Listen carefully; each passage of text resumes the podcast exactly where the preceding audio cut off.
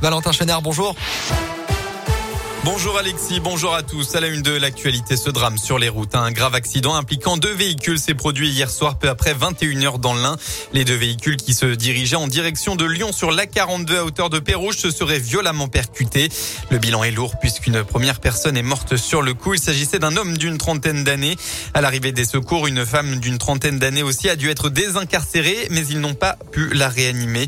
Une troisième personne âgée de 54 ans a été éjectée de sa voiture. L'homme a été transporté à l'hôpital en urgence absolue. Et puis hier, à Lyon, une femme a été brûlée au visage, au torse et au bras après avoir été aspergée de white spirit et enflammée par son ex-compagnon à la suite d'une dispute. Le pronostic de la victime, âgée de 35 ans, n'est heureusement pas engagé.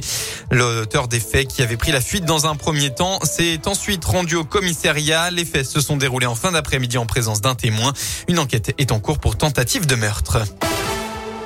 Les sports en football, attention danger pour le Clermont Foot avec 18 points en 21 matchs. Le premier Auvergnat se rapproche de la zone de relégation et la semaine qui vient de s'écouler n'a fait que souligner les difficultés rencontrées actuellement par les joueurs de Pascal Gastien.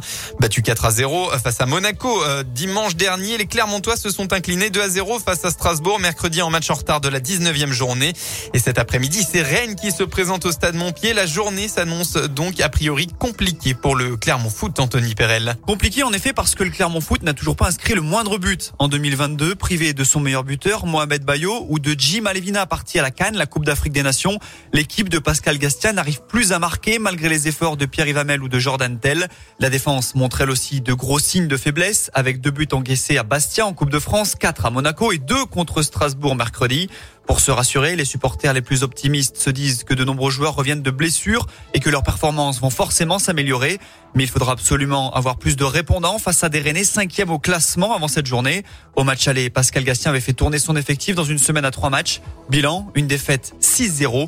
Il ne faudrait pas que l'histoire se répète. Clermont Foot contre Rennes, coup d'envoi à 15h au stade Montpied. En basket, un derby de la région qui peut faire du bien au mental. La chorale de Rouen 11e affronte l'Asvel 6e, coup d'envoi à 17h.